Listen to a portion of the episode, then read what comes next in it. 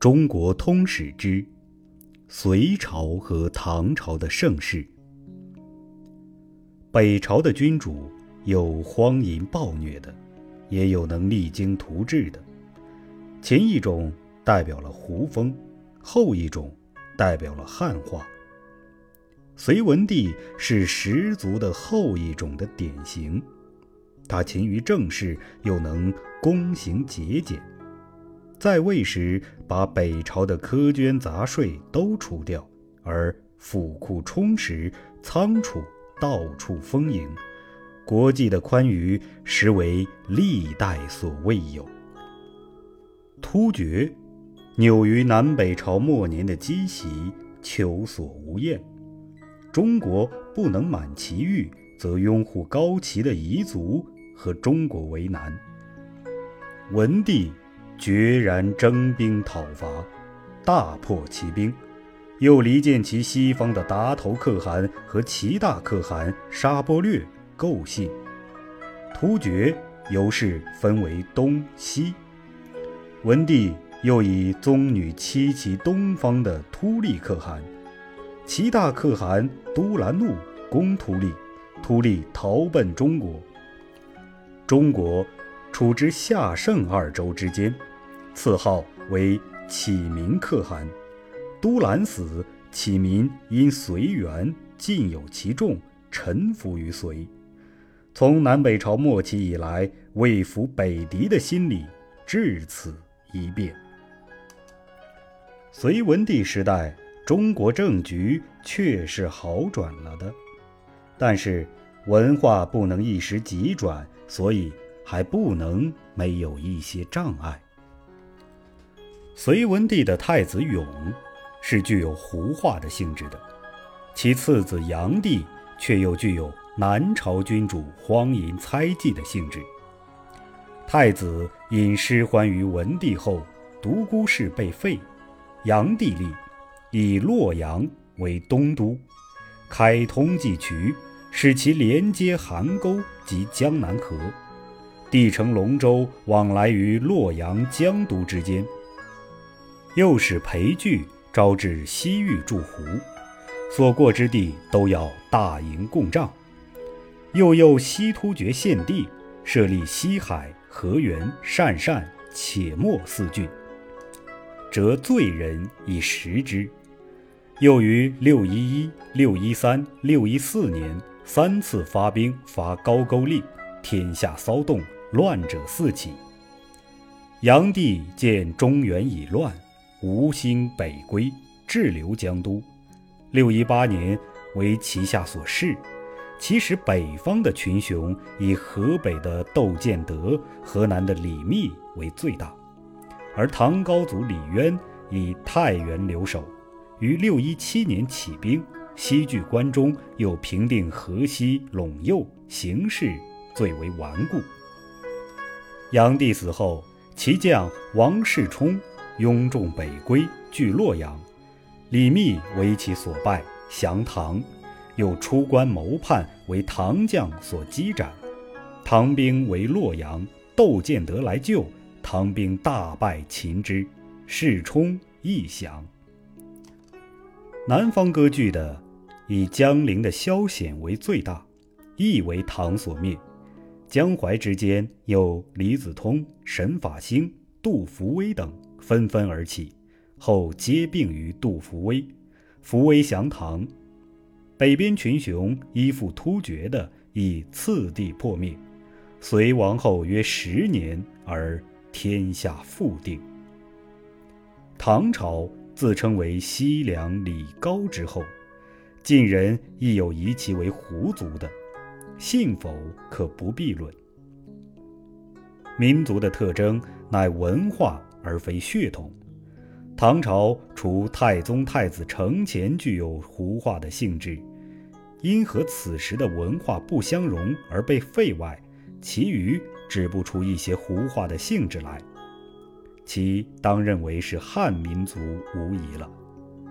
唐朝开国之君虽为高祖，然其事业实在大部分是太宗做的。天下既定之后，其哥哥太子建成和兄弟齐王元吉，要想谋害他，为太宗所杀。高祖传位于太宗，遂开出公元六二七至六四九年的二十三年间的贞观之治。历史上记载他的事迹，至于行千里者不积粮，断死刑遂仅三十九人。这固然是粉饰之谈，然其实天下有丰乐之时，则不必污了。隋唐时的制度，如官制、选举、赋税、兵刑等，亦都能将前代的制度加以整理。对外的情势，此时亦开一新纪元。突厥因隋末之乱复强盛，空闲之士至百万。北边崛起的群雄都尊奉他，唐高祖初起时亦然，突厥一交，天下既定，赠仪不能满其欲，就连年入寇，甚至一年三四入，北边几千里无处不被其患。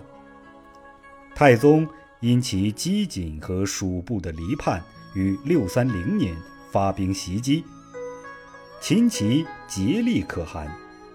突厥的强盛本来是靠铁勒归附的，此时铁勒诸部以薛延陀、回纥为最强。突厥既亡，薛延陀寄居其地。六四四年，太宗又趁其内乱加以歼灭，回纥袭居其地，视中国颇紧。在西域，则太宗曾用兵于高昌及燕茂、龟兹。以龟兹、于田、燕茂、疏勒之地为四镇。在西南，则随服了今青海地方的吐谷浑。西藏之地，随时时有女国和中国往来。唐时有一个部落，其先该是从印度迁徙到雅鲁藏布江流域的，是为吐蕃，其英主弃宗弄赞。太宗时是和中国交通，上宗女文成公主，开西藏佛化的先声。太宗又通使于印度，是指其内乱，使者王玄策调吐蕃和尼婆罗的兵，把他打败。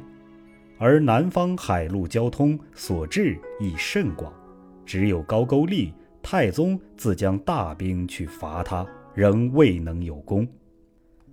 此乃因自晋以来，东北过于空虚，劳师远攻不易之故。直至六六三、六六八两年，高宗才趁其内乱，把百济和高句丽先后灭掉。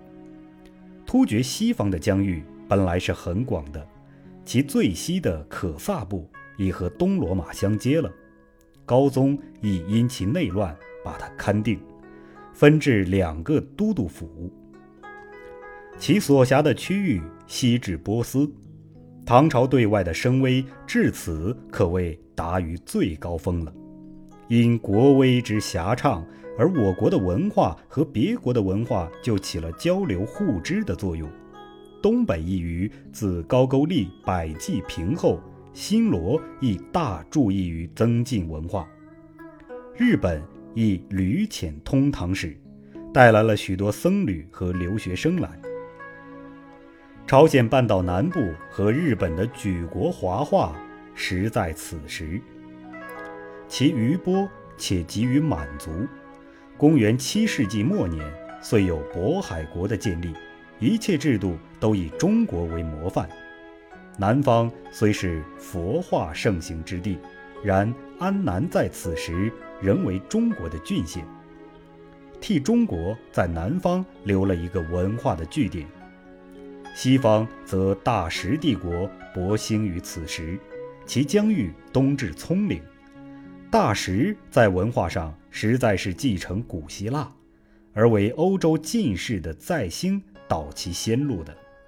中国和大食政治上无甚接触，而在文化上则彼此颇有关系。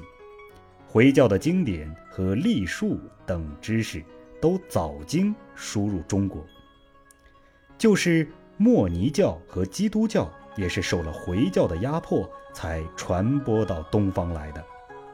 而称为欧洲近代文明之源的印刷术、罗盘针、火药，亦都经中国人直接传入回教国，再经回教国人之手传入欧洲。